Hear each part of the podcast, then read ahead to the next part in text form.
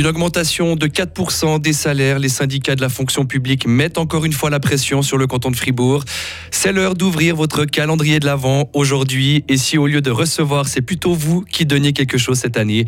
Et puis enfin, inquiétude autour de la santé des enfants. Des dizaines de mégots de cigarettes jonchent le sol des places de jeu en Suisse. Beaucoup de nuages, mais aussi quelques éclaircies. Aujourd'hui, température maximale 5 degrés. Jeudi 1er décembre 2022. Mehdi Piquant, bonjour. Bonjour Mike, bonjour à toutes et à tous. Ils vont sortir dans la rue. Les syndicats de la fonction publique passent à l'action et appellent les employés du canton de Fribourg à manifester lundi soir prochain. Une mobilisation pour réclamer une hausse des salaires et des rentes de 4% au moins dès le 1er janvier prochain. Aujourd'hui, le canton de Fribourg prévoit une augmentation de 2,5%.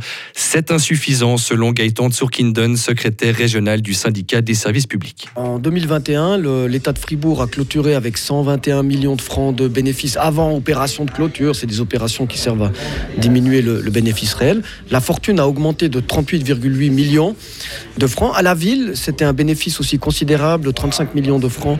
Je crois la ville de Fribourg a une fortune de 115 millions de francs, donc elle n'a pas de dette. Et la ville de Bulle, c'est euh, les mêmes chiffres, à peu près 10 millions de, de bénéfices et une fortune autour des 30-40 millions de francs. Donc on voit que les collectivités publiques se portent extrêmement bien et qu'il faut redistribuer cet argent.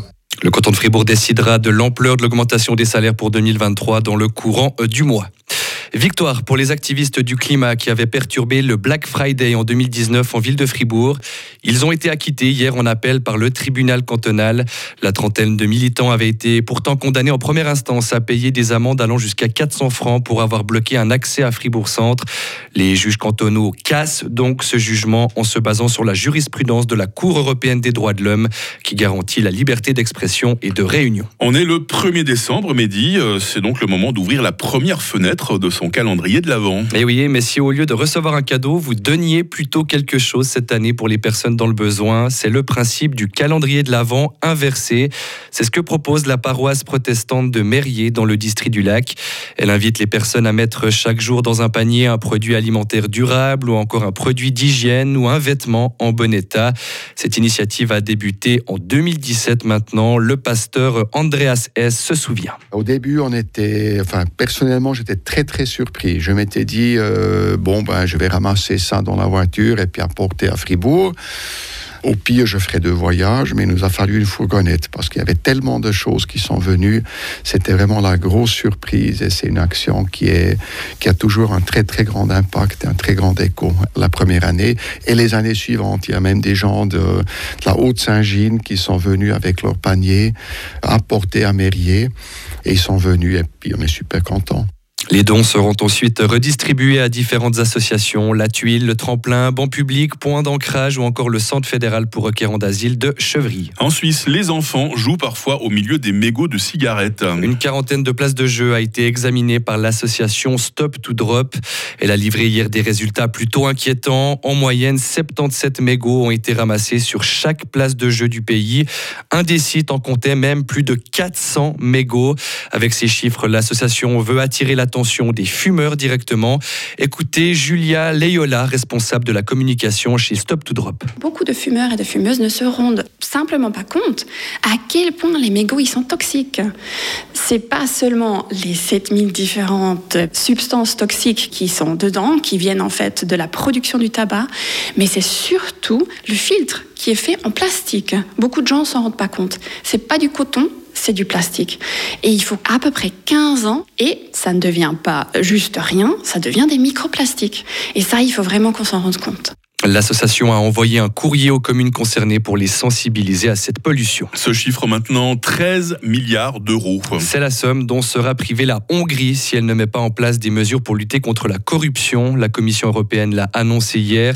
Les dernières réformes menées par le président Viktor Orban n'ont donc pas suffi pour l'instant aux yeux de la Commission européenne. C'est la toute première fois dans l'histoire qu'on obtient de tels résultats contre la maladie d'Alzheimer. Un nouveau médicament américano-japonais montre qu'une baisse de 27% du déclin de près de 1800 patients suivis durant une année. Ces résultats prometteurs ont été salués par la communauté scientifique. on ne serait pas complet, Mehdi, sans un peu de football. Un pas de surprise hier soir lors de la Coupe du Monde de foot au Qatar. Hein. Oui, l'Argentine disputera les huitièmes de finale de la Coupe du Monde. Elle a validé son ticket en battant la Pologne 2 à 0 hier soir et arrive même en tête de son groupe. Avec leur deuxième place, les Polonais sont également qualifiés. C'est en revanche terminé pour le Mexique qui a pourtant gagné 2 à 1 contre l'Arabie Saoudite. On parlera plus longuement justement du mondial de foot tout à l'heure avec Marie Seriani. L'impression c'est surtout demain matin qu'on parlera beaucoup de, de foot, hein, parce que nous ça nous concernera davantage. Hein. Exactement, on y a déjà un peu d'attention, je dois vous dire, mec. C'est vrai, vous êtes déjà. un petit peu quand même. Ah ouais, attendez voir la main là, ah, il commence à trembler là. Ah ouais, ça commence. Qu'est-ce que ça va être demain hein Mehdi Piquant, merci pour l'actualité. Dans quelques instants, toute l'équipe autour de moi pour euh, vous annoncer le programme du jour. Retrouvez toute l'info sur frappe et frappe.ch. Il est 6h06. Cette journée va être euh, dans l'ensemble nuageuse, ça ne nous empêchera pas de profiter euh, d'éclaircies, hein. notamment euh, ce matin. Hein. Les précipitations concerneront surtout le nord de la Romandie, neige vers 600 mètres. Une bise faible à modérée souffle actuellement sur le plateau. Nous avons 1 degré à Châtel-Saint-Denis, nous aurons 3 degrés, pas plus, à Fribourg. Demain sera partiellement ensoleillé, surtout en première partie de journée, surtout sur le sud de la Suisse romande. Température minimale moins 3, maximale 5 degrés. Temps de bise et de stratus samedi, nuageux avec quelques précipitations dimanche. Il fera 4 degrés seulement ce week-end. Nous sommes jeudi 1er décembre 2022, mais oui, 1er décembre aujourd'hui. Euh, première fenêtre du calendrier de l'Avent, 335e jour. Les Florence à la fête, il fera jour de 8h-5 à 16h45.